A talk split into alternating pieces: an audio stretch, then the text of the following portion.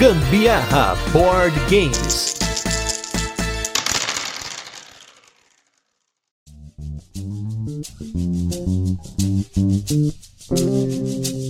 Jogos de tabuleiro fazem muito bem para nossa mente, a gente sabe, mas hoje a gente vai a fundo nesse assunto só com especialistas. Eu sou Gustavo Lopes e você está ouvindo mais um turno de comentários, um programa no qual a gente fala sobre jogos de tabuleiro muitas vezes sem falar de jogos, mas sim de tudo aquilo que envolve esses nossos jogos que a gente gosta tanto a cultura, o hobby, a indústria e muito mais. E no tema de hoje a gente vai falar o quão bem os jogos fazem para nossa mente, sobre diferentes pontos de vista, em diferentes idades e para diferentes aspectos da nossa mente. E para isso eu estou com ele no meu lado esquerdo, que ele já veio aqui, a gente já conversou sobre habilidades dos jogos de tabuleiro, sobre inteligências múltiplas. Ele que é médico psiquiatra, colunista da Band News e também do estado de São Paulo, Daniel de Barros. Tudo bem, Daniel? Tudo em ordem, Gustavo. Um prazer estar aqui de volta para a gente conversar e bater esse papo sobre os jogos de tabuleiro e a nossa mente, que tem absolutamente tudo a ver, né? Com certeza. E do meu lado direito está ele que atualmente é meu companheiro da maromba,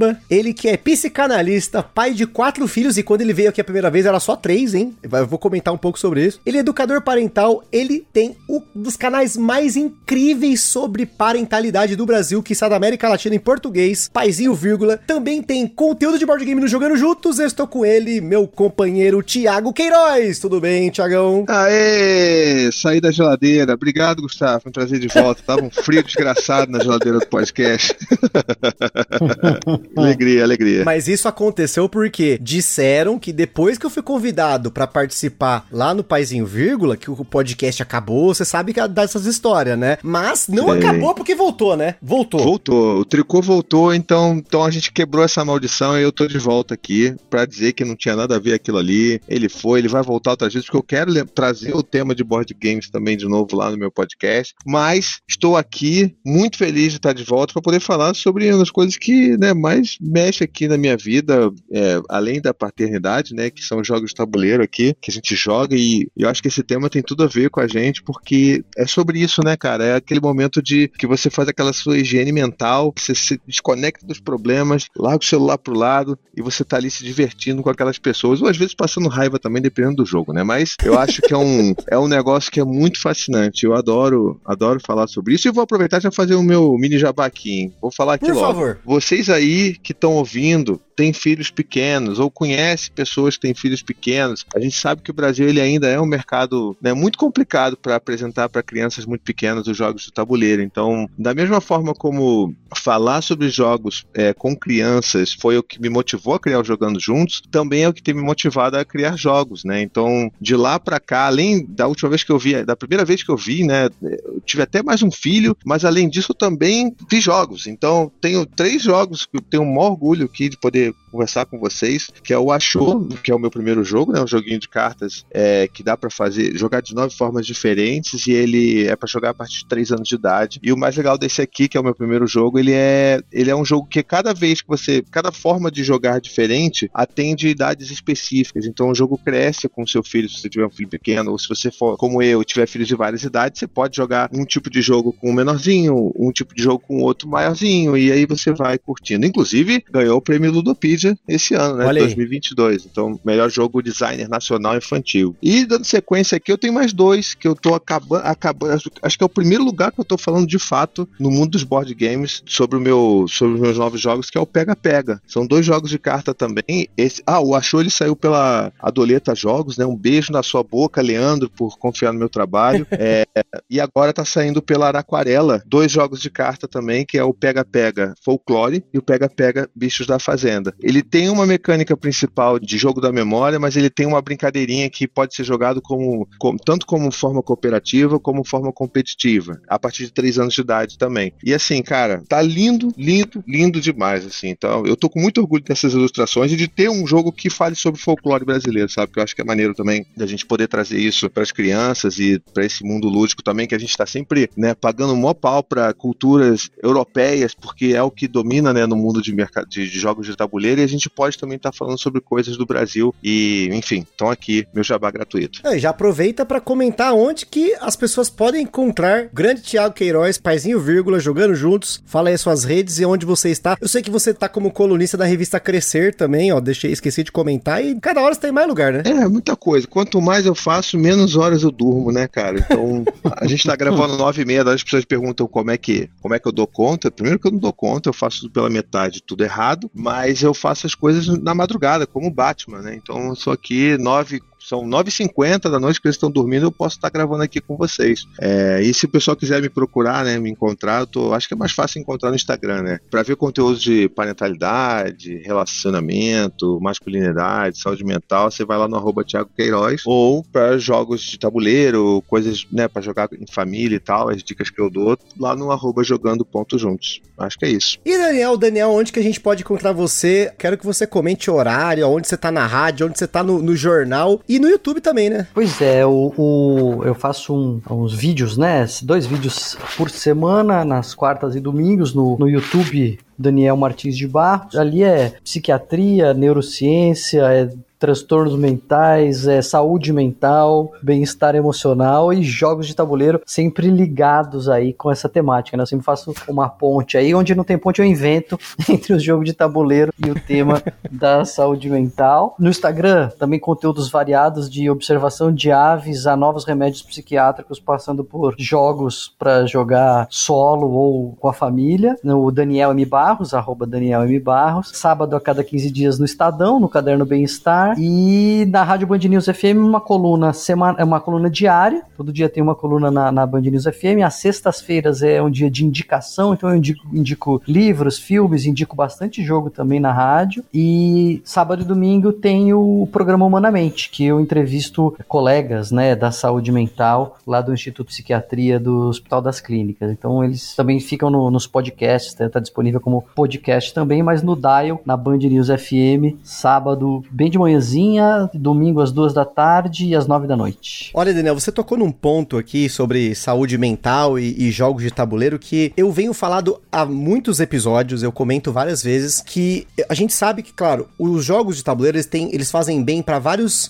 habilidades que nós temos. A gente vai falar um pouquinho sobre isso. Mas acho que uma das coisas que eu vejo cada vez mais na nossa sociedade, e eu repito isso, eu tenho certeza que isso é uma realidade não documentada, porque muitas pessoas não são diagnosticadas, é sobre ansiedade. E eu vou fazer um relato rápido aqui sobre uma situação recente minha, que eu me machuquei, eu machuquei meu braço tal, e eu reparei que sempre que eu paro para jogar, eu esqueço 100% a dor. Só que quando eu não estou jogando, eu começo a ficar ansioso, porque eu, eu estou com dor no braço, e aí essa dor ela impede de fazer uma coisa ou outra, e aí isso gera uma crise de ansiedade, mas isso é uma crise pequena, é uma crise tranquila. A gente sabe que muita gente tem uma série de questões de ansiedade, síndrome do pânico e tudo mais, que às vezes no momento lúdico, elas conseguem esquecer. E uma das coisas que aí eu sei que o Thiago teve uma experiência muito forte aí, porque nós passamos por um período de pandemia, inclusive quando eu conheci conheci o Thiago, a gente trocava ideia pelo WhatsApp lá no começo da pandemia. A primeira vez que ele apareceu aqui foi no dia 8 de junho de 2020. Olha só que a gente conversou a primeira vez com o Thiago aqui no podcast. E ele passou pela pandemia com três filhos pequenos em casa. Imagina quanto que o jogo de tabuleiro aí, claro, eles vão poder fazer seus relatos, né? O Thiago vai poder comentar sobre como foi jogar na pandemia com os filhos e como isso contribuiu para a saúde mental de todo mundo. E o Daniel também vai poder comentar na sequência aí como que a ansiedade e o momento momento lúdico podem fazer muita diferença para você que tá nos ouvindo se distrair, tá naquele que a gente chama de círculo mágico, esquecer a realidade e trazer pra mesa um momento muito bom que vai fazer muito bem pra sua cabeça, né? É, isso aí, o, o, eu achei que era pro Thiago começar, mas fez o gap aqui, eu tô jogando The Mind e já entrei, né? Achei que eu tava com a carta mais baixa. Vamos lá, né? Vamos dar um passo atrás. O jogo de tabuleiro, ele é uma forma de brincar do lúdico. O programa que a gente fez sobre né, as habilidades né, cognitivas, enfim, as múltiplas inteligências, ficou bem claro, deixou bem claro isso que com o jogo a gente está brincando, a gente está usando nossas habilidades e está usando num contexto de faz de conta, num contexto de não ameaça, né? A gente está brincando de fato, está brincando com a memória, brincando com a atenção visual, brincando com algumas habilidades. E o brincar, ele é fundamental nos seres vivos, principalmente nos animais, né? Sobretudo já na, na escala dos mamíferos, mas a gente também tem isso em, em animais anteriores aos mamíferos, que é o momento justamente em que fica claro que não existe ameaça. Nós estamos brincando, não é para machucar, não tem nenhuma ameaça em volta, não tem nenhum perigo nos cercando, nós não estamos ansiosos, né? Isso eu até coloco num livro anterior meu que chama Rir é Preciso, um livro que é um estudo sobre o humor, como o brincar traz essa sensação de estamos tranquilos e a gente pode expandir nosso horizonte, a gente pode expandir as nossas ideias, a gente pode ser mais criativo. É o oposto do estresse, é o oposto das emoções negativas. As emoções negativas são extremamente importantes para a gente sobreviver. Até o tese do livro anterior ainda, que era o, o lado bom do lado ruim, né? As emoções negativas são muito importantes para a nossa sobrevivência, mas as positivas também são importantes porque se as negativas nos focam na, na ameaça para a gente se proteger, a gente resolver aquilo, as positivas nos mostram que nós não estamos ameaçados e isso tem uma, uma abre uma possibilidade então de novas ideias, de novas conexões, de criatividade. Então o brincar ele é fundamental e os jogos de tabuleiro são uma forma privilegiada de brincar que depois a gente pode expandir aqui ao longo da conversa, mas eles entram nesse contexto de olha, tá tudo bem, podemos ficar aqui tranquilo. E aí, Thiago, como é que foi a sua experiência durante a pandemia com saúde mental versus os jogos aí com três crianças, né? Porque se pra gente que é adulto foi extremamente complicado, imagina pra criança entender o momento que a gente passou, né? É, cara, assim, foi muito complicado, muito mesmo. Não só por serem três crianças pequenas, né? Mas eu acho que para todo mundo foi muito complicado. Foi um, um, período de terror, né, cara, que a gente viveu e que a gente sobreviveu. Mas eh, acho que, assim, das coisas que eram refrescos na nossa vida, justamente uma delas foram jogos de tabuleiro, né? E, e não só entre eu e as crianças, mas entre eu e minha esposa também, tá? Assim, bem ou mal, durante a pandemia foi o período que eu e a Anne mais jogamos juntos, né? Depois que as crianças dormiam, é, de toda a nossa história recente, sabe? Principalmente porque, por causa das idades das crianças, porque depois também nasceu a Cora, e a Cora hoje tem dois anos, ela ainda demanda muito da Anne e tal, então ela não consegue ainda se liberar tanto. Mas, cara, era o momento que a gente se desconectava mesmo, e era muito importante a gente ter isso, sabe? Era, era importante a gente ter aquele tempo com os meninos também, e com a Maia, de poder. A Maia,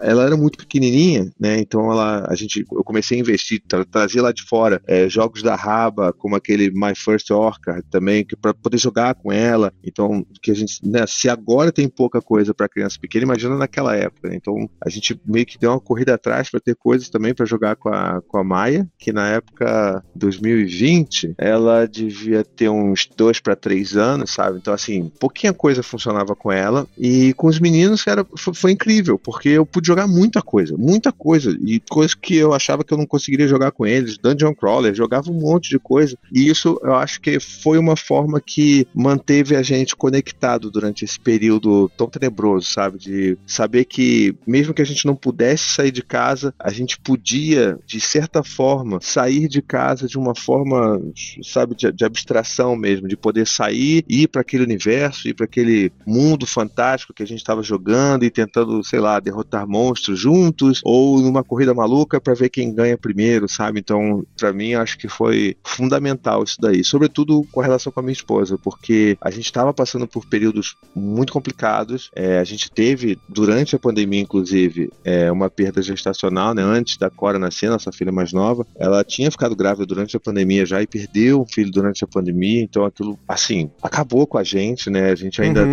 não consegue ainda lidar com isso porque é uma dor que nunca vai embora, mas eu lembro que, mesmo, sabe, com todas essas questões, a hora que a gente sentava para jogar, sei lá, um Ticket to Ridezinho, pá, tranquilinho, comendo uma esfirra, sabe? Era, era, era o nosso sweet spot, sabe? Da gente poder estar tá ali e saber que naquele momento tá tudo bem, sabe? Não, com certeza. E, e isso é até um, um, dos pontos aqui que eu havia anotado que eu acho, claro, no, do meu ponto de vista aqui, que os jogos de tabuleiro fazem muito bem para nossa mente, que além de você ter esse momento que você esquece tudo e você foca no jogo e aquilo faz muito bem de diversas formas, acho que esse ponto que você comentou é muito importante com relação ao fortalecimento dos vínculos afetivos, né? Acho que os jogos de tabuleiro, eles têm esse papel e não só na família, mas também até com amigos, com às vezes pessoas que você não conhece, mas você acaba passando por aquele momento nos jogos. E eu acho isso muito importante porque, como você estava comentando no começo, né? Hoje num mundo que a gente tá o tempo todo no celular, tá vinculado a alguma coisa digital, a gente cansa de falar isso aqui, mas é importante a gente reforçar esse ponto porque o fortalecimento dos vínculos afetivos no século que a gente vive, você ter esse momento olho no olho, cara a cara, todo mundo junto, sentado ao redor de uma mesa, é uma coisa rara, em que as pessoas uhum. acham que elas estão o tempo todo conectadas, porque a gente tá conectado virtualmente. Mas a gente tá cada vez mais distante. Se você for pensar, às vezes as pessoas se falam todos os dias, mas e a parte, tipo, cara a cara? Quem,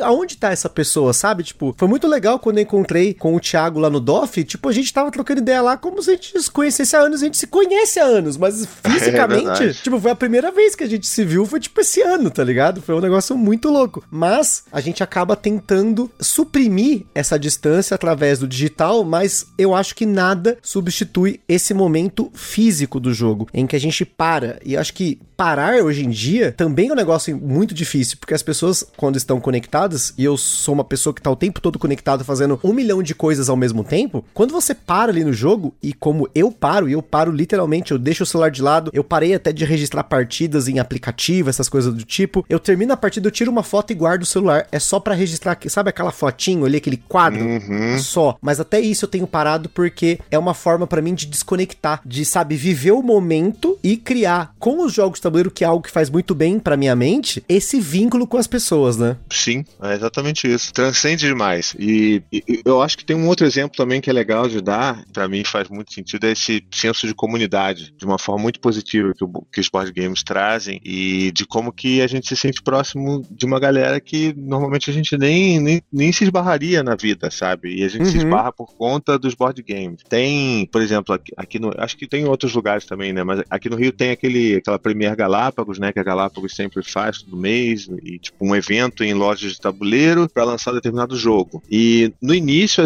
eu nem, nem me interessava muito em ir. E foi só nesse ano que eu comecei a falar assim, pô, quer saber? Eu vou lá, vou ver qual é essa parada aí, vou levar meus filhos. E cara, é tão maneiro, é tão maneiro, é tão maneiro ver a galera toda reunida para conhecer um jogo especificamente, para comentar sobre aquele jogo, falar se não gostou, falar que gostou. E, e aí você começa a ir várias vezes, as pessoas lembram de você. Aí, tipo, o Dante, o Gael, começam a acompanhar e conhecer as pessoas, sabe? Tipo, as meninas do Rainbow Meeple, os, né, os meninos adoram as meninas do Rainbow Meeple, sempre falam, não sei o que, trocam broche. Então é, é, muito bonito ver o quanto que a gente consegue reunir as pessoas que, né, em tese não, não se reuniriam por conta de um jogo de tabuleiro. E, e tem até um ponto que o Daniel comentou num vídeo dele sobre a importância dos jogos solo pro cérebro, porque às vezes essa conexão que a gente tá falando pode ser consigo mesmo, né? De você parar e você estar com você. Não sei se isso faz sentido, mas acho que o Daniel explicou muito melhor no vídeo dele sobre. ele, acho que você colocou o legado de Yu, né, Daniel, pra exemplificar, né? Uhum. É, na verdade, o, acho que tem duas coisas, né, que abrem aqui disso que a gente tá falando. Primeira é que o ser humano, ele é um ser analógico. Por mais que a gente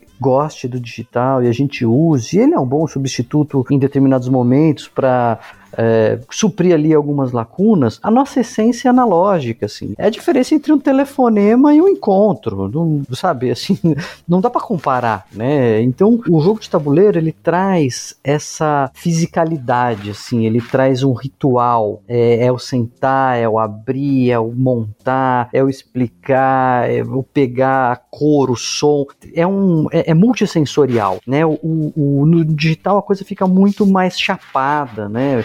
É, não tem essa, essa, é, esse estímulo tão rico, né, esse enriquecimento aí ambiental. É, então é uma experiência mais pobre, sem dúvida nenhuma, e as nossas conexões ficam é, empobrecidas também no digital. De novo, nada contra, ele é um, uma boa ferramenta para a gente utilizar, mas o, esse encontro presencial ele, ele é insubstituível, né? E tem um, uma segunda, um, segundo ponto aí que você já tinha colocado no, no comecinho, né? Gustavo, que você é, é, se desconecta, você não sente nem mais a dor, que você uhum. tá, tá com o braço machucado, que aí independe de ser um o, solo o jogo com, com, outras pessoas, não, esse é um outro aspecto do jogo que eu acho legal é, é retomar aqui, mas que conversa com, com isso que a gente está falando, que é essa imersão que o jogo tem. Eu lembro tem, tem um, uns amigos que a gente se encontra para jogar, enfim, essas turmas, né, que vão se formando em, em volta do, dos board games. E aí tem um, um, tipo um hotel fazenda que a gente descobriu aqui é, no interior de São Paulo, que a gente se reúne, o lugar é assim, você fecha para você e a gente se reúne e fica jogando lá. É quando você vê, senta na mesa, quando você levanta, parece que passou o dia, você entrou no túnel do tempo, assim, né? E os jogos, como várias atividades, ele tem essa possibilidade de nos colocar nesse estado de flow, né, que foi descrito, que é muito interessante, que é, é um estado no qual você se sente mergulhado numa atividade, engajado a ponto de de fato se desconectar do, do ambiente, de ser difícil de você sair até, né? Alguém precisa te chamar com força ali para você é, Nossa, é, tirar o seu foco fale. daquilo que você tá. Eu particularmente me irrito às vezes eu tô lá no meio do raciocínio, eu tô no meio do, né? Eu tô lá no Japão medieval e aí me pedem para descascar uma laranja. Meu, pera, né? eu tô aqui construindo um canal, gente. O, o país vai, vai naufragar aqui se eu não, se eu não construir esse canal. Então, é, você perde a noção do tempo, né? E você já tá, tá, mergulhado ali naquele estado de fluxo. E é muito interessante que a descrição original ela diz que é uma situação onde tem um, um equilíbrio entre desafio e habilidade. Então, nem o desafio é tão grande que você é, perde o interesse, né? Você se desengaja, nem ele é tão pequeno, nem a sua habilidade é tão maior que se torna algo maçante. Existe esse equilíbrio que é o que os bons jogos fazem, né? Então, você sente que você está construindo alguma coisa, você está testando a sua habilidade, mas você precisa se esforçar, e aí de fato você mergulha e, e desengaja do estresse, assim, da preocupação, dos boletos, né? É, de, é, é um tempo realmente, como você falou, eu achei legal, um círculo mágico, né, que a gente mergulha. E, e, isso, acho que conforme você vai comentando, né, eu vou lembrando de várias coisas e inclusive de alguns conteúdos não só seu, mas do Thiago também, com relação à parte da memória, né? Acho que a memória, ela é algo que ela define quem nós somos, porque a gente só é quem a gente é quando as pessoas lembram quem somos nós, né? Quando você tem até um anime que eu gosto muito que chama Monster, e nesse anime, um do, o vilão, vamos dizer assim, ele começa a isolar muitas das pessoas e ele começa a matar todo mundo que tá em volta daquela pessoa para que as pessoas deixem de lembrar dela. E aí ele fala, um dos caras ele fala assim: "Eu só sei que eu sou quem sou porque eu lembro de quem sou, mas ninguém mais sabe quem sou eu, então nem eu sei mais, talvez, quem eu sou. É um negócio meio louco, assim, mas é, é interessante que, pensando no nível de crescimento, eu tenho muitas memórias de jogos que eu joguei, mas eu acho que hoje, os filhos, por exemplo, do Thiago são privilegiados porque eles vão ter inúmeras memórias diárias que eles acabam jogando entre si, né? Entre as crianças, com outras crianças, nessas que nem ele falou da Premiere da Galápagos, com os pais, sabe? Com, ah, vai jogar com o tio Fel. É um negócio, assim, incrível pensar que no desenvolvimento, o papel que o jogo tem, não só para praticar a memória, mas de criar memórias. E ao mesmo tempo que, com o passar do tempo, né? Quando a gente vai ficando mais velho, e tem vários vídeos do Daniel que ele comenta sobre a, a prática, do, ao, uso dos jogos de tabuleiro para você manter a sua mente funcionando, inclusive a sua própria memória. Existem, claro, jogos que ativamente se usam da memória. Queria mandar um abraço pro Lucas Fratini, lá do Sou Eu Podcast, que ele falou no, no episódio sobre o Trio, jogo da Paper Games aí, até um lançamento mais recente, que ativamente a memória faz parte do jogo. A memória é usada de forma lúdica, enquanto que existem jogos que você usa da sua memória memória para você ter alguma informação, você lembrar da regra, você lembrar o que, que você vai fazer quando passa o tempo até chegar em você de novo, você lembrar o que, que pode aparecer no jogo. Você tá jogando um carteado, você pode tentar contar carta, você tá jogando um, um jogo de cartas que tem um baralho finito, saber quantas cartas tem de cada, ou o que, que pode sair, o que, que já saiu. Então é legal comentando sobre a memória que a gente tem esses dois aspectos: o aspecto de você usar os jogos para praticar a memória, mas mas você ter os jogos para criar memórias. E eu acho que o Thiago pode comentar também um pouquinho sobre isso, sobre essa fase do crescimento, depois o Daniel acho que pode complementar aí, principalmente quando a gente tá já numa época mais velha, você já tá um pouco mais velho, você já começa a ter realmente dificuldade com memória. Acho que é natural. É claro, tem algumas pessoas que são muito privilegiadas com uma memória absurda até perto de falecer, como já conheci muitos, inclusive meu avô, que era uma pessoa que tinha uma memória absurda, e eu acho que eu herdei um pouquinho disso dele, porque minha memória também é muito boa, mas a gente sabe que é uma das coisas que a gente tem que prezar ao longo da nossa vida, não só para lembrar o que já passou, mas também lembrar daquilo que a gente precisa fazer, às vezes no, no mesmo dia, né? Cara, é. Tem esses dois recortes, eu acho, de memória. Tem a memória mais, vamos dizer assim, ativa que se usa quando o jogo tem algum mecanismo que envolve a memória, né? Tem vários assim, mas tem esse outro que ele vai para um lugar da memória afetiva, né? Ou seja, você guardar na mente é, aquela partida e não necessariamente aquele jogo, né? Então isso transcende um pouco o jogo em si e vai mais pro contexto e pro que aconteceu naquele dia que a gente estava jogando uhum. aquele jogo e as sensações que foram causadas naquele momento. E aconteceu muito recentemente um negócio que me, me espantou muito, assim. Eu vou contar um caso que me espantou muito positivamente, um outro que é mais engraçado, mas o que me espantou muito foi que, bom, a Grok ela lançou recentemente o Sugar Gliders, né? Ela Delícia. Já, já teve do Brasil, já já tinha lançado há muito tempo no Brasil, tinha esgotado há muito tempo e eles lançaram agora com todo, todo repaginado, as ilustrações, a identidade gráfica do jogo, toda atualizada, um negócio mais moderno e tal. A ideia do jogo, as regras, é, o conceito é exatamente o mesmo, mas as ilustrações deram uma, sabe, ficaram mais, vamos dizer assim, com mais cara de coisa dos anos 2023, né? Mas esse jogo a gente já tinha jogado, eu e os meninos, há alguns anos atrás, durante a pandemia, quando a gente estava na casa do pai da Anne, né, que é minha esposa, seja, meu sogro, ele era bem velhinho, ele estava ali já em, né, em, em, estados paliativos, né, não estava, a gente já sabia que estava numa situação de, né, de câncer avançado e tal, então ele estava ali para estar com ele nesses últimos dias, meses de vida dele, né? E ele mora no interior do Espírito Santo, a gente meio que durante a pandemia a gente se mudou para lá. Eu fiquei trabalhando remoto de lá e a gente com as crianças lá, as crianças assistindo online lá e tudo mais, e eu levei alguns jogos de tabuleiro por lá. E naquela época, conversando um dia com o Didi Braguinha, ele chegou para mim e falou: "Cara, tenta, daquele jeito dele, né? Cara, tenta arranjar o, achar o Sugar Gliders, compra aí porque é, é muito bom", né? É mais ou menos assim que ele fala. Aí eu, porra, vou, vou atrás, vou ver qual é desse negócio. E aí eu achei um, um jogo né, usado, comprei ele na época, que ele tem toda aquela carinha, a estética de, de um jogo mais antigo, né? E a gente jogou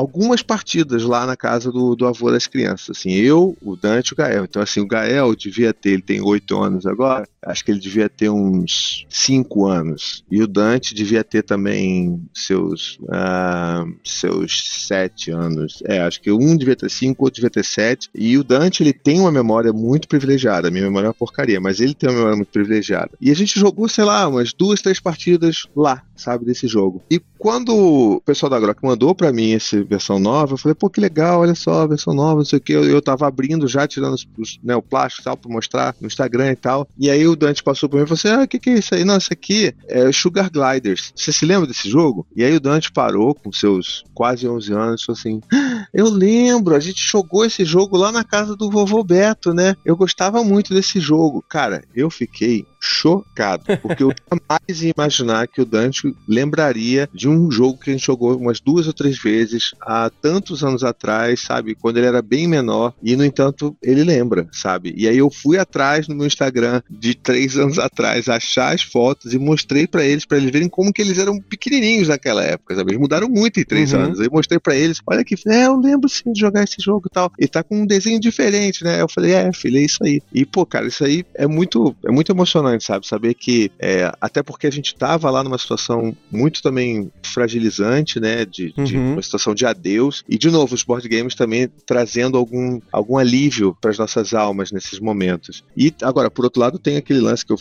a história que eu, rapidinho que eu vou contar aqui, mais engraçada, é porque eu sempre tive a memória péssima, sempre, a minha vida inteira. Decorar coisas para prova para mim era um caos, eu não conseguia e fui crescendo, foi piorando, aí tive filhos filho, não consegui mais dormir direito, então piorou ainda mais. Então, assim, horrível. Jogos bobos que envolvam a memória com as crianças, é, aquele Chicken Cha Cha Cha, por exemplo, eu, eu apanho dos meus filhos, assim. Então, eu lancei esse jogo, né, o Pega Pega, que ele, é, ele usa um elemento basicamente de memória. E quando eu estava gravando aqui o, o vídeo de, de, regras, né, para poder depois soltar e ajudar a divulgar o, o jogo e tal, para explicar como é que o jogo funciona, bicho, o que eu apanhei sozinho simulando uma partida, porque tem hora que eu explico, ah, a regra é assim, assim, assado, então vamos, vamos ver aqui como é que funciona. Aí você vai vir aqui, aí, porra, não, não, não é aqui. Aí eu virava aqui, não, não é esse aqui. Ai, caramba, é, não é. E aí eu, tipo, eu tentava jogar comigo mesmo e não conseguia lembrar onde estavam os negócios que eu tinha acabado de virar, sabe? E sozinho. Tanto que eu, vou, eu pedi pro meu editor, que o editor ficou me zoando, do, do cara que edita os meus vídeos, né? Ele ficou assim, porra, cara, você tá apanhando de você mesmo, cara, que absurdo isso. Aí eu falei, pô, pega isso, faz um corte só com essas partes que eu tô apanhando de mim mesmo da minha memória, que eu vou soltar porque isso aí merece ir pra internet, sabe? Porque assim, é eu xingando e não conseguindo achar as cartas. Mas não é possível, porra, tava aqui, não tava aqui. Então, é isso, assim. Espero que isso não, não piore tanto, né? Talvez é, eu possa encontrar um pouco de alívio aqui, que isso não vá piorar tanto assim, não vá, né, se, se deteriorar tanto assim a minha memória. É só continuar jogando, viu? O jogo realmente é um, é um exercício, mas é, é, covardia jogar com as crianças, né, cara? Assim, os jogos que, que envolvem memória. Eu sou o último aqui em casa também, né? Eu perco da minha esposa, do, do, dos meus dois filhos. Oh, eles têm 10 e 11 praticamente, né? Vai ficar 10 e 12 daqui a alguns dois meses. Mas eu sempre perdi, sempre apanhei deles. E mais ainda daqueles tipo Cortex, assim, de, de habilidade, de é, raligalha, essas coisas de, de velocidade. É, é um escalabro, assim. é uma, uma vergonha. Mas de fato, além dessas memórias afetivas, né? Que acho que tem tudo a ver com o analógico que a gente estava falando tem o exercício mesmo da memória. A brincadeira, ela é o exercício de uma habilidade num contexto de faz de conta, né? Num contexto não real, no sentido de não é o momento que eu estava precisando mesmo daquela habilidade. Eu tô, eu inventei uma necessidade aqui para me divertir com ela. E isso é treino, isso é estímulo, né? Isso é quase que uma malhação mesmo numa academia. Então, o, a gente faz os jogos, claro que alguns são jogos de memória, né? Como você está falando, o próprio jogo da memória, o melhor exemplo, mas uh, o tipo o trio. Aliás, o trio Parênteses foi um dos jogos que eu achei mais impressionantes em termos de custo-benefício, assim, a, a é um jogo que ele entrega demais com muito pouco, assim, foi um sucesso imediato, porque eu tenho um problema que parece que o Thiago não tem, depois eu queria ouvir a fórmula, porque meus filhos, como a gente sempre jogou, joga muito e tal, eles já não acham, não vem mais graça, assim, sabe? Vem amiguinho deles aqui em casa, os moleque piram, as meninas ficam doidas, tio, tio, mostra o jogo, vamos jogar e tal, acham o máximo. Os meus filhos, ah, tá bom, mais um, sabe assim? Uma coisa meio blasé, assim, meio acostumados demais. Agora, o trio foi um sucesso imediato, assim, é um jogo que me impressionou bastante. Mas fecha o parênteses do trio, de fato, tem jogos em, em que a memória é o personagem central mas ela tá sempre participando de alguma coisa, né? Desde que seja para você lembrar que é a sua vez, para você lembrar quais são os movimentos, né? Você tá forçando ali a memória. E isso é, é um exercício que está já comprovadamente associado à prevenção das perdas cognitivas que vem com a idade. A partir dos 30 anos, a memória já não é mais o que era, assim como massa muscular, né? Você tem que fazer musculação, porque depois dos 30 você vai perdendo massa muscular, a memória é a mesma coisa. Então a gente tá fazendo musculação para nossa memória também quando a gente tá jogando. É isso aí, né, Thiago? Virar maromba da mente e do corpo. that. Então tô no caminho certo. É, é, é, é a creatina pro corpo e, pro, e pra alma, né? Mas... É isso aí. Engraçado porque aqui, assim, as crianças elas ainda não chegaram nesse ponto de. Acho que talvez jogos que sejam muito para crianças pequenas, eles já, né, já não tem mais tanta, tanta vontade de jogar. Mas eles ainda pilham qualquer parada, assim, que eu bote. Assim. Acho que eles curtem tanto esse negócio de estar junto, jogar, que. E, e assim, eu, eu adoro conhecer jogo novo. Então, assim, pega um jogo, vamos jogar esse aqui. Aí daqui a pouco, vamos jogar agora esse outro. Ah, mas a gente queria jogar outra partida. Não, não, vamos jogar esse aqui pra conhecer esse aqui.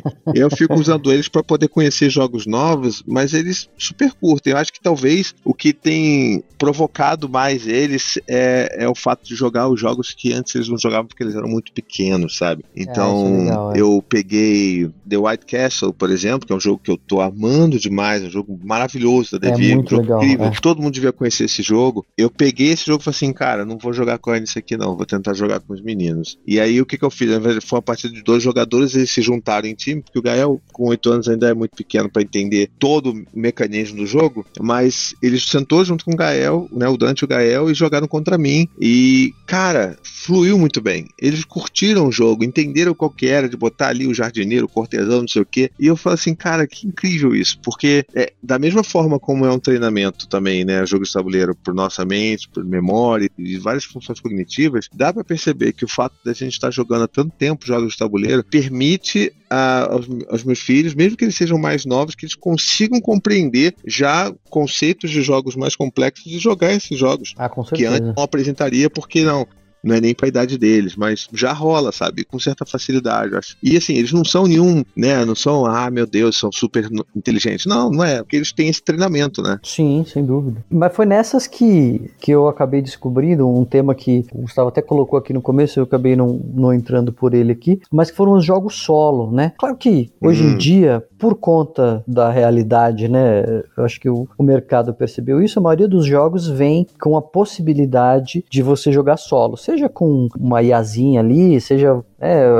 vendo quantos pontos você faz e, vem, e de acordo com a tabela você foi bem ou você foi mal, é, ou seja, até com os aplicativos, né, que nem Pedro Bot, tem assim, caras que desenvolvem coisas bem interessantes, mas eu fiquei pirado nos jogos feitos para jogar solo. Né? Um jogo que é essencialmente desenvolvido para isso. Desde os jogos pequenos que tem da, da Button Shy, né? Uh, Sprawlpolis, né? Tipo, o, esses jogos assim que são pequenininhos, até os jogos maiores, jogos grandes, tabuleiro, tipo o Legado de Yu, ou Under Falling Skies, é, jogos que tem uma mecânica tão interessante, tão imersiva, você ali ele cumpre o propósito de você ter feito uma partida mesmo, mesmo sem ter encontrado ninguém, assim, eu achei fascinante já fiz vários conteúdos, fiz post no Instagram, fiz eh, texto no Estadão, descobri o, os jogos da Postmark Games sensacionais, assim, todos da Postmark Games sensacionais, inclusive os mais recentes de, de guerra, né? Então é um universo à parte, assim, é um hobby dentro do hobby que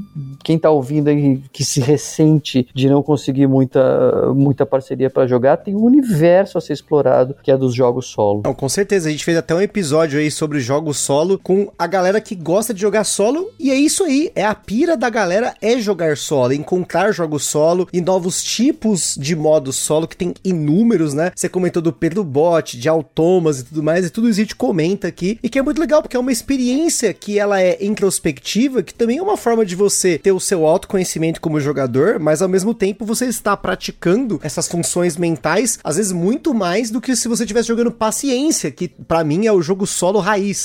A raiz de todo jogo solo é pensar no paciência ah, você joga paciência sozinho? Então, agora eu jogo legado de Yu sozinho. Pô, total. É um negócio muito louco. E uma coisa que vai dos dois espectros aí da sociedade e de nós como seres humanos é justamente uma coisa que o Thiago falou que é, para mim, é, é, o gancho perfeito. Que o, o Thiago tava comentando sobre, ah, agora meus filhos estão jogando jogos cada vez mais complexos. E isso se dá por uma coisa que os jogos de tabuleiro têm, que é o aprendizado, a interpretação, a leitura e o ensinamento, que para mim são coisas que, assim, muita gente hoje tem dificuldade em interpretar texto. Muita gente tem dificuldade de interpretar um e-mail que você manda de cinco linhas, já é muito. Tem que ser um tweet para a pessoa entender o que, que você está falando num e-mail que deveria parecer muito simples para qualquer pessoa que está envolvida no negócio, mas talvez não, porque cada vez menos eu acho que as pessoas leem. A, a gente está acostumado aí com uma sociedade com conteúdos rápidos de degustação rápida, né? Você vê um vídeo em 7 segundos e já passa pro próximo. Tem aquele scroll da morte lá, aquela coisa que você fica passando, passando, passando, passando, passando no feed infinito e isso acaba dificultando cada vez mais a interpretação das pessoas, delas pararem, aprenderem algo, interpretarem o que elas estão lendo e depois ensinar os outros. Que para mim, acho que assim, uma das coisas que os jogos de tabuleiro, eles cada vez mais eu uso essa habilidade, e isso que às vezes me motiva a fazer conteúdos, inclusive, é o fato de que eu aprendo jogos novos todos os dias. Assim, eu acho que esse ano foi o ano que eu mais li, aprendi e nem sempre ensinei, mas só por curiosidade de conhecer novos jogos, eu comecei a fazer explorações de BGG e coisa do tipo e tal, ler manuais por ler e, e, tentar entender na minha cabeça como que eu iria ensinar esse jogo, ou mesmo revisar manuais. Muita gente sabe aí que eu faço revisão de manual, geralmente para paper games, mas já fiz para outras editoras ou para outros autores independentes. E isso para mim é muito importante porque o próprio Thiago falou pra gente aqui no episódio que a gente fez especial sobre as crianças, sobre as crianças aprenderem a ensinar e aprenderem os jogos para compartilhar com os coleguinhas. Porque eu acho que, ok, quando a gente tá com um adulto, o adulto ele consegue ali ler, interpretar e repassar de uma forma que as crianças vão conseguir entender, ou pelo menos ele vai ter ferramentas para ensinar para as crianças, geralmente. Mas os jogos que são considerados hoje infantis, e principalmente os jogos que ganham prêmios lá na Alemanha, como o Kinderspiel des Jahres, que é a maior premiação alemã para jogos infantis, uma das características dos jogos infantis que eles procuram é jogos em que as crianças podem aprender sozinhas e jogar sozinhas. E no outro espectro, a gente tem nós que vamos jogando cada vez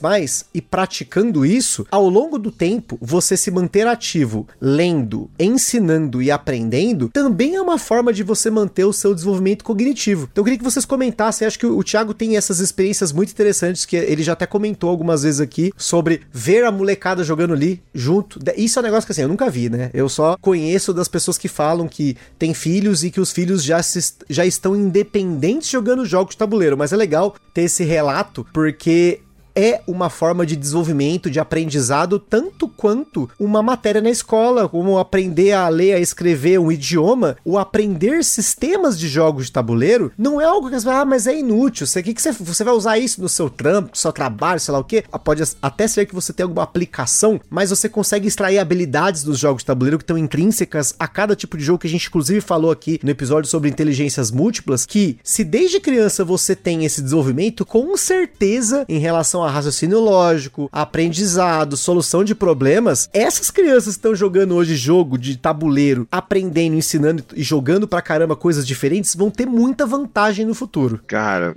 tem. Assim, eu sempre gosto de pontuar que a gente não joga né, com as crianças há tanto tempo e de forma tão intensa, buscando com, com essa utilidade. Não, porque eu quero claro, que meu filho claro. seja um vencedor, né? Que a galera já adora fazer um negócio assim. Mas é, eu acho que é inegável perceber esse reflexo nele, sabe? Tanto que durante um tempo, assim, é, o pessoal da escola, assim, as professoras, é, desconfiavam que o Gael, né, que é o, é o nosso filho de 8 anos, anos que ele tinha talvez alguma dificuldade de aprendizagem, talvez alguma questão ali de desenvolvimento. E a, a Anne, minha esposa, ficava preocupada com isso também. Eu falava, cara, eu não acho que é. Eu não acho que é. Eu era o único que batia nessa tecla. Eu não acho que tem, que tem nenhuma questão aqui. É, e o que me fazia ter tanta certeza que não tinha nenhuma questão ali de, de dificuldade de aprendizado era justamente por conta dos jogos de tabuleiro. Porque eu ensino jogos dos mais simples aos mais complexos, ele consegue entender, sabe? Ele com, com sete anos anos, a gente estava jogando já jogo muito mais complexo do que ele poderia jogar, sabe? A gente já estava jogando aquele Miri Fiore, que, ok. louco, aí sim, hein? É um jogo família, né? Mais família, mas assim, ele tem uns encadeamentos de ações ali que, porra, se você não, não tiver prestando atenção no, na regra, você não consegue jogar. Então, eu sabia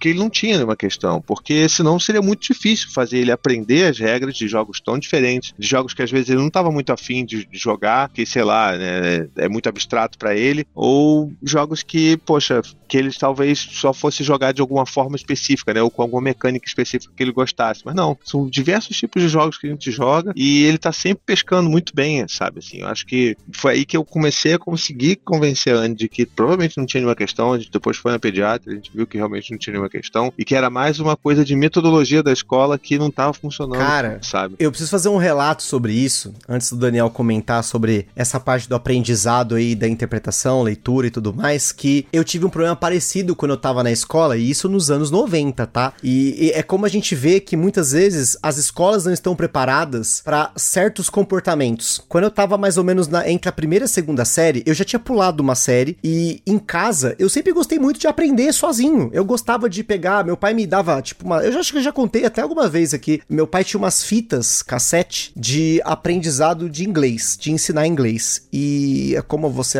aprende a falar inglês, tal, ler e tudo mais. E eu sempre, desde criança, sei lá, 5, 6 anos, eu já tinha o interesse de aprender inglês, porque eu jogava jogos no Master System que estavam em inglês. Eu tinha que ficar pedindo pro meu pai traduzir, e aí, depois que eu aprendi a ler, eu ganhei um dicionário e eu ficava traduzindo com o dicionário. Então eu parava o jogo e olhava palavra por palavra e às vezes eu escrevia num caderninho, tentava entender. Então eu aprendi a ler e a escrever muito cedo e já comecei a ter contato com o idioma inglês desde cedo. E aí, assim, nos primeiros anos de escola, principalmente primeira e segunda série, eu me lembro, eu tenho essa memória de que eu me sentia muito entediado na escola, porque eu aprendia as coisas e eu achava que aquelas coisas eram muito triviais, assim, tipo, era muito básico, a, a matemática ali era muito simples, tá? Sabe essas coisas assim? E eu, como ficava entediado né, na sala de aula, eu começava a bagunçar. Eu começava a correr de um lado pro outro, eu começava a dar carrinho por baixo da mesa, assim, porque eu tinha que me distrair, sabe? Eu tinha energia, e aí, e, tipo, eu sabe quando você tá deslocado no negócio? Eu só fui começar a ter mais, assim, consciência disso, mais velho, mas eu era uma criança. E aí, a gente tinha uma biblioteca lá no colégio, não vou falar o nome do colégio, obviamente, mas a bibliotecária, ela falava que eu era normal, ela falava você deve ser autista, sabe? Umas coisas assim. E, e como se ser autista fosse uma coisa ruim, muito pelo contrário. Acho que hoje em dia, ainda bem que cada vez mais as escolas estão aprendendo a lidar com o espectro do autismo e como muitas pessoas têm também não sabe, tá? E, e é assim, verdade. a coordenação da escola fez com que meus pais me levassem no psicólogo e passar por uma consulta para tentar diagnosticar qual que era o meu problema. E aí, no final da consulta, eu me lembro muito bem porque eu ouvi isso da, da, da psicóloga, ela falou, olha, o seu filho não tem problema nenhum, ele é uma criança normal, a única coisa é que ele, ele fica entediado na escola, porque as pessoas não sabem lidar com ele na escola. E aí, assim, é curioso porque se você for olhar pelo lado da escola, eu tinha um problema. Eles eram bem agressivos, eu me lembro disso, porque a, a, as professoras julgavam às vezes algumas coisas que eu perguntava, se era um negócio meio louco, sabe? E eu tenho uma boa memória e isso me marcou muito, porque sempre que eu fazia uma pergunta e, tipo, a professora não gostava da pergunta, ela retrucava, sabe? Enfim, mas é só um relato sobre como, às vezes, que nem você falou, né? O Gael não tinha problema nenhum de atraso de desenvolvimento. Era um método de ensino que não estava adequado ao tipo de inteligência que ele absorve mais fácil. Tanto que eu tenho formas hoje que eu aprendo as coisas que são mais fáceis para mim. Então, eu, às vezes eu gosto de ler, aí eu vejo um vídeo, eu associo a memória fotográfica com o que eu quero saber, e aí eu faço as minhas maluquices, meus resuminhos e tal, e eu aprendo e funciona, sabe? Hoje em dia funciona para mim, mas naquela época foi uma época muito triste, assim, você pensar que eu tive que depois sair da escola, dessa escola específica, porque a gente não se dava. Pois é, é exatamente isso cara. Não tem como, sabe? E até fazendo esse link depois com o que você perguntou de sobre a questão da criança aprender e depois ensinar, eu já percebo nas crianças que existe um prazer neles até maior do que conhecer e jogar um jogo, que é já ensinar o jogo. É uma parada que para mim assim, é muito a minha, minha parada também. Eu gosto de explicar jogos para as outras pessoas. Dá prazer em mim fazer isso. E eu vejo isso nos meninos hoje, sabe? Assim, quando a gente isso aconteceu, aconteceu ontem. A gente deu tudo certo, as meninas, né, a Cora e a Maia dormiram mais cedo, aí ficou o Dante e o Gael aqui, a, a Anne apareceu, aí a gente falou assim, pô, vamos jogar? Nós quatro. Fazia tempo que a gente jogava nós quatro. Eu falei assim, beleza, vamos jogar o quê? Aí eu falei assim, pô, vamos jogar World Wonders, que, puta, é um jogo muito foda e que eu tenho certeza que é o tipo de jogo que a Anne ia gostar. Eu já tinha jogado só com o Dante, o Dante se amarrou. Aí falou, beleza. Aí quando a gente botou na mesa, fizemos ali o setup, aí o Dante tava tão animado que ele queria explicar e começou a explicar e tal, não sei o que, explicava pro Gael, pra Anne, não sei o que lá, não, porque é assim, aí você só pode pegar esse aqui, ó, esse aqui você pega pra botar aqui, tem a estradinha, não sei o que lá. É aí, tipo, é claro que ele ainda é uma criança, né? Não é nenhum gênio. Então, o encadeamento ali da, da, das ações e das regras não é o mais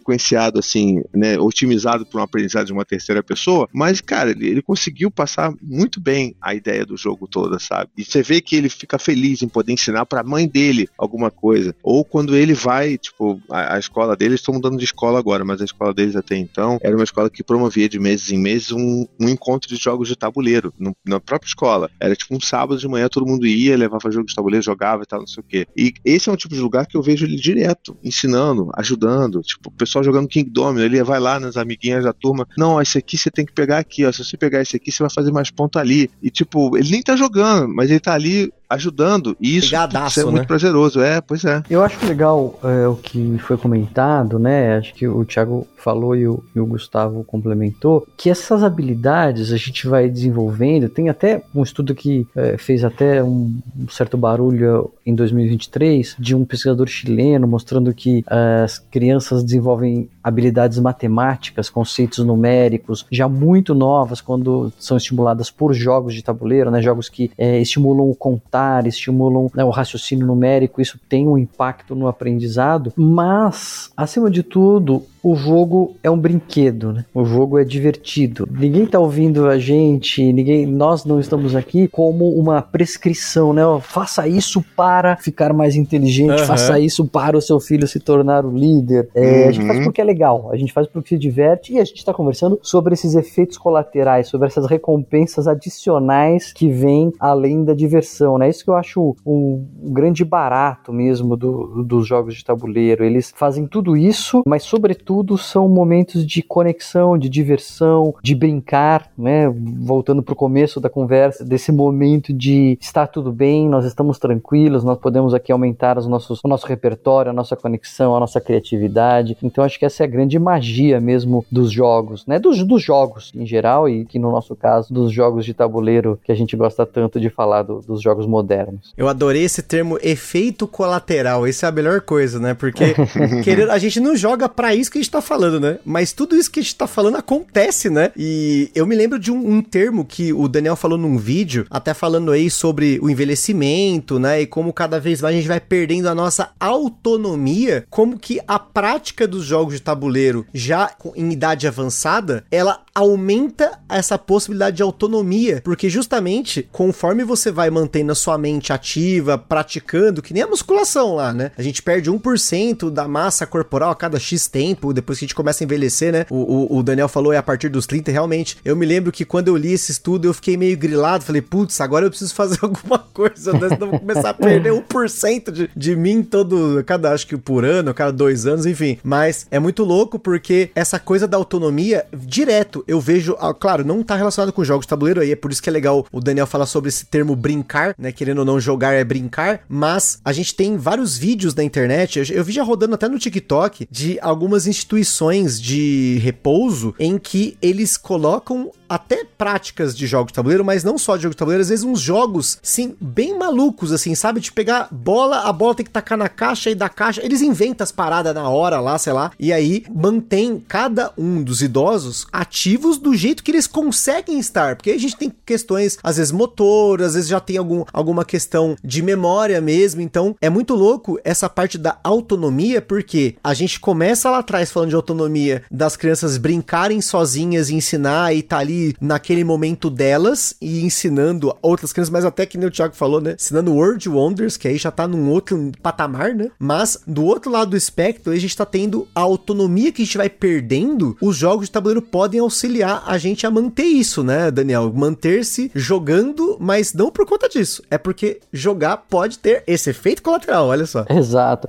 E, e, nada demais, também nada contra. É, você fala assim, bom, é isso, então eu preciso enriquecer aqui o meu ambiente, eu preciso preciso desafiar uh, o meu cérebro, então vou jogar por conta disso, também nada contra, não, não é. acho errado, né? Tem uma divisão que o, que o Rubem Alves fala, eu não sei se a gente chegou a comentar da outra vez, mas ele diz que existe a caixa de ferramentas e a caixa de brinquedo, né? E, e ele coloca, por exemplo, matemática Gramática é caixa de ferramenta. Poesia, música é caixa de brinquedo. Não, não existe para alguma coisa, né? É, não tem um propósito a não ser nos divertir ou nos deleitar com, com a beleza. E aí no, no prefácio do, do no, no, prefácio não, na introdução do, do livro Hira Preciso, eu falo, tá bom, é verdade, mas não é bem assim. Porque dá para você brincar com a matemática e dá para você se desenvolver com a poesia. Então a, a gente consegue brincar com ferramentas e a gente consegue também criar coisas úteis com brinquedos né? Acho que essas coisas se misturam. Mas quando a gente tem esse enriquecimento cognitivo, quando a gente tem esses desafios de vários tipos, né? Então você tem que prestar atenção, você tem que fazer conta, você tem que ter uma, uma habilidade ali de leitura do, do outro, né? Você tem que pensar o que, que o outro vai fazer. Isso tudo são estímulos que a gente sabe que servem também, ou que trazem esse efeito colateral, mas pode ser o propósito principal também, de nos manter ativos, de manter a nossa mente ativa. E particularmente no caso dos jogos de tabuleiro, tem mais esse fator da conexão. Quando você senta na mesa com o outro, você está estabelecendo vínculos, estabelecendo relações, que também é algo essencial para a gente se manter saudável, né? Para a gente se manter ativo. A conexão com outro, atividades sociais. E o jogo de tabuleiro, ele ele é uma ferramenta de socialização, até por falar muito com o universo geek, né? Eu sou um, um nerd de carteirinha também, e a gente nem sempre tem muita habilidade social, e ele acaba sendo ali um, um instrumento de socialização muito útil também e, e, super eficaz. E uma coisa que você falou do brincar com matemática, né? Só um, um parênteses bem aleatório que recentemente da gravação desse episódio, eu joguei um jogo japonês que chama Best of the Super Slime. É um negócio assim, é mais um jogo de carteado japonês maluco que ah, você joga um jogo de vasas, né? Que você não é obrigado a seguir o naipe da carta. Só que quando você ganha essa vaza, ganha a carta mais forte lá e tal, você soma o valor numérico de cada carta. As cartas vão, sei lá, de 1 a 15. Uhum. E você não pode chegar a 100. Você tem que chegar o mais próximo de 100 ou 100. Se você passar de 100, você estoura. Se você ficar muito abaixo, você não pontua. Uhum. E foi curioso que nesse dia a gente começou, caramba, mano, jogo de matemática, os japoneses devem usar o abaco para ficar jogando isso aqui, não sei o que lá.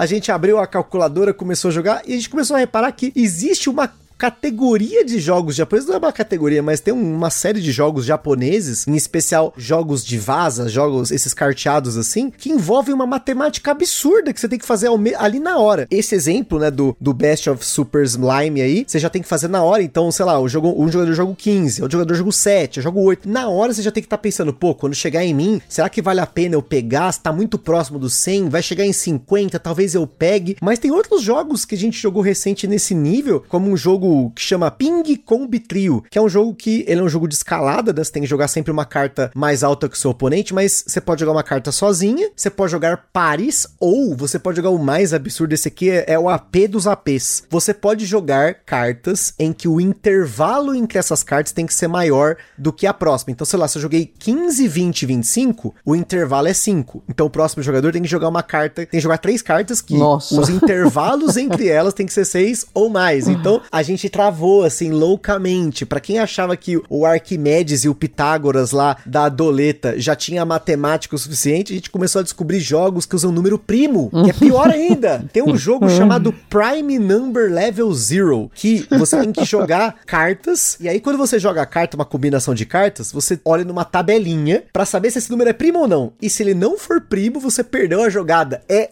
coisa de japonês maluco, é louco. Ou seja, tô brincando com matemática num nível assim animal, né? A gente ficava falando que era o jogo do Kumon. Aí o pessoal do Kumon, se tem alguém do método Kumon ouvindo esse podcast, já sabe os jogos para colocar em sala de aula, porque é coisa de maluco, gente. Mas não deixa de ser matemática na caixa de brinquedo, né? Exatamente, é isso aí. Olha, eu vou, te, eu, eu vou só fazer um, um parênteses aqui, porque eu tu tá muito doente nessa parada, Gustavo. É culpa tem... do Fel. É culpa do Fel, joguei parar. na casa dele, abraço Fel. Tem que parar com isso, porque ó, eu tava, eu gosto de ficar vendo vídeo de, de jogos aleatórios também, né? E Outro dia, eu acho que eu tava num vídeo daquele Taylor Street Taking. É, é esse aí, puta, é esse cara. Aí eu adoro ficar vendo vídeo desse cara, porque esse cara tem umas paradas muito maneiras, ele é engraçado, tem um humor meio zoado, eu gosto é disso. É da hora demais. E eu acho que foi num vídeo desses, de uma vaza maluca que ele tava apresentando, que você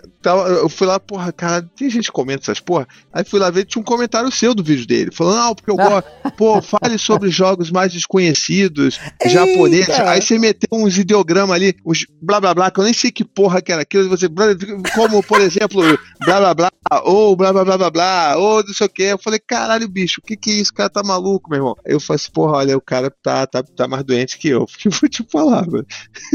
Caraca, pior, gente, pior é assim, ó, vamos, vamos concordar que é, isso é real, tá? O vídeo que ele viu é um vídeo chamado Stitch Oder Nicht, que o Isso, que, isso aí. Que o Taylor Streak Taking Table tava falando. Eu tava dando ideia dele fazer um hum. vídeo sobre jogos únicos e perdidos que eu como eu falei, né? É, recentemente eu tava na loucura de ver jogos japoneses tal e tudo mais, e realmente tem vários jogos com nomes japoneses lá, que era um que é uma vaza com Jenga, é uma vaza que você tem que empilhar peças de Tetris, que chama Masutoforo no Kentoshi, que seria Must Follow Tower Builders, acho que é a tradução, e um outro jogo que chama Starry Sky Trick Taking, que é um jogo de vaza que você tem um quadro negro com ímãs e aí o resultado das vasas, você desenha umas constelações. E isso vai pontuar Nossa. no jogo. Enfim, é, é, coisa de louco, só tem no Japão. É aquelas paradas que vendeu, tipo, 50 cópias e não existe mais. e eu sei que o Taylor tem, ele não ouve o podcast, mas abraço pro Taylor, gosto muito de você. Ele com certeza tem esses jogos porque eu vi no BGG que ele tinha e eu queria que ele fizesse vídeo sobre essas maluquices. Caralho, é. tu stalkeou o maluco no BGG, cara. Senhora. Na real, na moral, stalkeei sim. Muito Isso bom, é uma parada bom. que o jogo de tabuleiro você consegue aprender também, ó, habilidades de investigação e dedução também, ah. viu? É isso aí, é engenharia social, pô. Engenharia social. É não é só no Codenames, não é só no Resistance, também tá nesse momento aí de você investigar um coleguinha que tem coleção no BGG.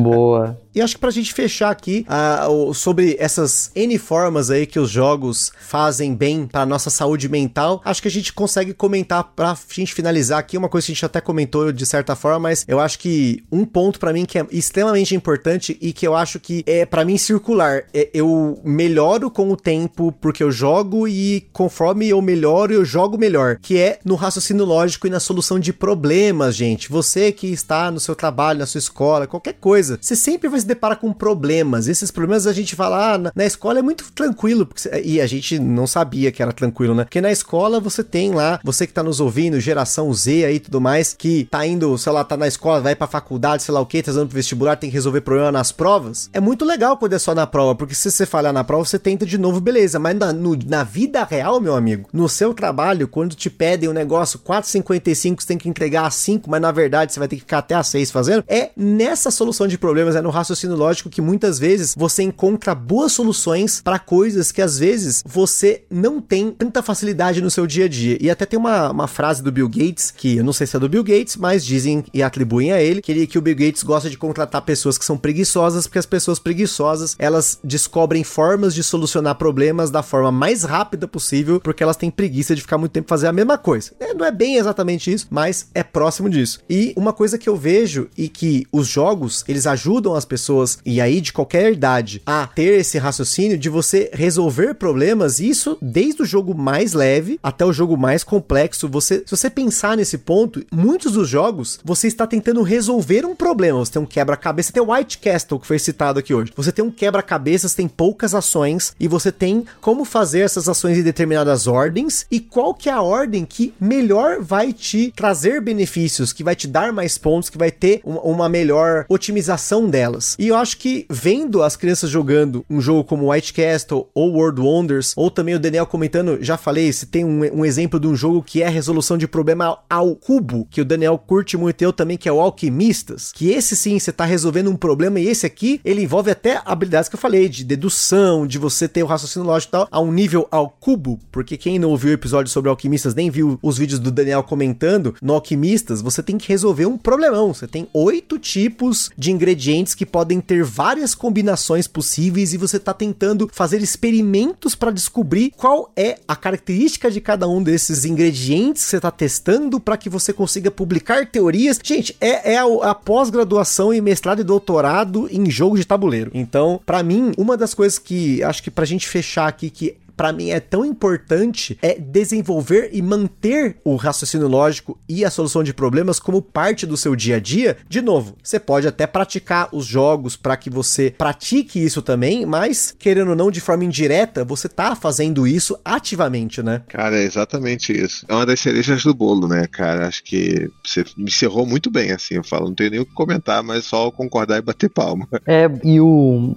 o raciocínio, ele é muito interessante porque quando a gente pensa em, em, resolução de problemas, um dos traços de personalidade que auxilia isso é chamado abertura para experiência, né? Quer dizer, tem várias teorias da personalidade. Tem uma que é a teoria dos cinco grandes fatores de personalidade, que aí tem neuroticismo, é, extraversão, agreeableness, né? Quanto que a pessoa é agradável, assim, no, relacionamento. E tem abertura, quanto a pessoa tem uma imaginação produtiva, está sensível ao ambiente, a si mesma, é, tem uma curiosidade intelectual. E tem estudos mostrando que as pessoas que se envolvem em quebra-cabeças, né? Lúdico mesmo, né? Jogos e quebra-cabeças, elas aumentam, elas dão um boost nesse traço de personalidade, né? Então você pode modular as suas próprias características pessoais por meio da exposição a quebra-cabeças, a brincadeiras intelectuais, como os jogos jogos, né? E isso, sem dúvida nenhuma, é, ajuda mesmo na, na, nessa habilidade que é fundamental para solução de problemas. E aí tem o, o Alquimistas, tem o, o, Planeta X, né? Tem os raciocínios dedutivos, os raciocínios indutivos, tem vários conteúdos disso também lá no canal para quem tiver interesse. Então, é, sem dúvida nenhuma, é mais um efeito colateral. Você pode fazer para isso. Você pode começar a jogar jogo de tabuleiro para melhorar a sua resolução de problemas. Não tem problema nenhum, assim. Eu acho que é, é tá bem indicado. Mas se você fizer isso com prazer, só porque é legal e ainda tiver esse benefício, aí o pacote está completo. Nossa, com certeza. Isso para mim acho que é, é, a parte mais legal e realmente assim, eu nunca parei para jogar nada simplesmente para praticar alguma habilidade. Talvez, sei lá, jogos de destreza. Às vezes eu quero praticar peteleco, né? Eu tenho um jogo aqui que se chama Caveman Curling, que é tipo um curling das, dos homens das cavernas Nossa. com peteleco, sabe? Porra, eu tenho, muito foda. Esse jogo é sensacional. É um jogo de destreza, a gente tá praticando uma habilidade diferente, e aí tá falando de coordenação motora, né? Velocidade, né? Vocês até falaram aí do Rally Galley também, que é um outro exemplo, que é reconhecimento de padrões com velocidade de pensamento, né? De raciocínio. E, gente, tem muita coisa. Quando a gente fala de jogos de destreza, né? Esses jogos de coordenação, jogos de velocidade, é uma seara completamente diferente. Vou falar mais uma vez do meu perfil favorito do momento, que é o Games for Two, que são um casal que tá no Instagram, tá no TikTok, tá no YouTube, fazendo Reels, fazendo esses shorts, só com jogos que, quando a gente para pra olhar, ah, é jogo para criança, mas quando você vê o nível de competitividade, coordenação e de destreza que eles estão aplicando ali nos jogos, é muito legal. Me dá até vontade de ter uma coleção dentro da coleção, mas eu não posso fazer isso, porque não tem espaço. já basta as minhas vazinhas, os meus jogos, não sei o que aqui, que já ocupa espaço pra caramba, mas é muito louco porque é um outro universo. Eu até tenho alguns jogos de destreza, que eu tenho aquele Tetris, eu comprei um recentemente chama Cat the Moon, que você tem umas escadas que você vai empilhando numa nuvem, assim. Esse é jogo de destreza, puramente destreza de, de você conseguir colocar no detalhe, habilidade e tal, é, coordenação motora. Tem o Tokyo Highway e os jogos da Iten, que é uma editora japonesa que eu piro na Iten. É, é o tipo de jogo que eu preciso me conter para não importar. O Tokyo Highway foi o único, mas eles têm vários jogos, assim, lindos, maravilhosos, de destreza. Ah, é brinquedo. Aí quando você joga, você fala, mano, que da hora, sabe? Tipo, é louco, assim. Você desbloqueia no seu cérebro uma nova categoria de jogos. É que nem quando eu falei recentemente no podcast aí, também lá no Instagram, que a gente comprou aquele pinguim quebra no gelo lá, como é que é o nome desse negócio? Que é pinguim numa fria, que é aquele, não, negócio mais bobo do mundo, que é um tabuleiro hexagonal, tem um monte de hexágono de plástico branco e, e azul, e você tem que martelar, né, o, o, o negocinho de acordo com a, a roleta lá, né? Bagulho bobo pra caramba, mas a gente comprou, a gente tava se divertindo loucamente jogando o gelinho, virou o gelinho aqui em casa, né? E aí, quando vieram uma galera aqui em casa, os nossos amigos, aí, ah, vamos jogar o gelinho. Tipo, como assim, gente? Tá, os marmanjos que querem jogar o jogo de criança. é isso mesmo, não tem essa, porque brincar não tem idade e qualquer tipo de jogo, qualquer tipo de brinquedo, claro, você. Eu, eu tava conversando com meu irmão esses dias que a, a sociedade lá molda a gente para que a gente tenha um pensamento padronizado. Ah, você tem que ser bem sucedido, você tem que ganhar muito, você tem que ter um carro, você tem que não sei o que, você tem que usar roupa assim assado, você tem que acordar, comer e dormir nessa hora. A partir do momento que você percebe que isso são regras foram impostas por pessoas que não são você e você impõe a sua própria regra, você esquece esses padrões que você é, entre aspas, obrigado e na verdade você não é. Essas coisas desbloqueiam na sua cabeça e você percebe que você pode ser feliz com tanta coisa que você nem imagina. Desde um joguinho bobo, como o caso do gelinho, até jogos mais complexos que você poderia ser julgado, talvez. Nossa, no seu trabalho, o, o Sigma, não sei o que lá, o, o, até uns termos agora, né? Blue Pill, Red Pill. Eu sou zero dessas coisas porque eu tô bem fora desse, desse universo, mas a galera julga, não, porque você tem que ser isso, você tem que ser, você tem que ser o que você quiser. E você pode jogar o que você quiser e você pode ter certeza que você vai se divertir com alguma coisa e ainda vai aproveitar para desenvolver outras habilidades e isso vai fazer muito bem para sua mente. Não só os jogos, mas sim você se livrar de certos paradigmas que não são necessariamente seus. Então eu queria agradecer aqui ao Thiago e ao Daniel por participarem desse episódio, compartilhar com vocês esse conhecimento magnânimo que a gente colocou aqui de várias formas com as quais a gente pode brincar e a gente ter a nossa mente cada vez mais forte, assim como lá na musculação lá você vai falhar na sua repetição, aqui você não vai falhar porque você tá cansado de pensar, mas você vai cada vez mais vai ser mais difícil de você falhar na hora que você tá pensando. Então, mais uma vez aí, tamo junto, Thiago, tamo junto, Daniel. Valeu, meu querido, prazer, como sempre, estar tá aqui. Eu que agradeço o convite, foi um excelente papo, prazer conhecer aqui conheci o Thiago quase pessoalmente, né? Um dia nos encontramos por aí pelos board games e o Gustavo também. Valeu essa conversa que é sempre bastante enriquecedora. É isso aí, pessoal. Espero que tenham gostado desse episódio. Tamo junto, aquele forte abraço e até a próxima.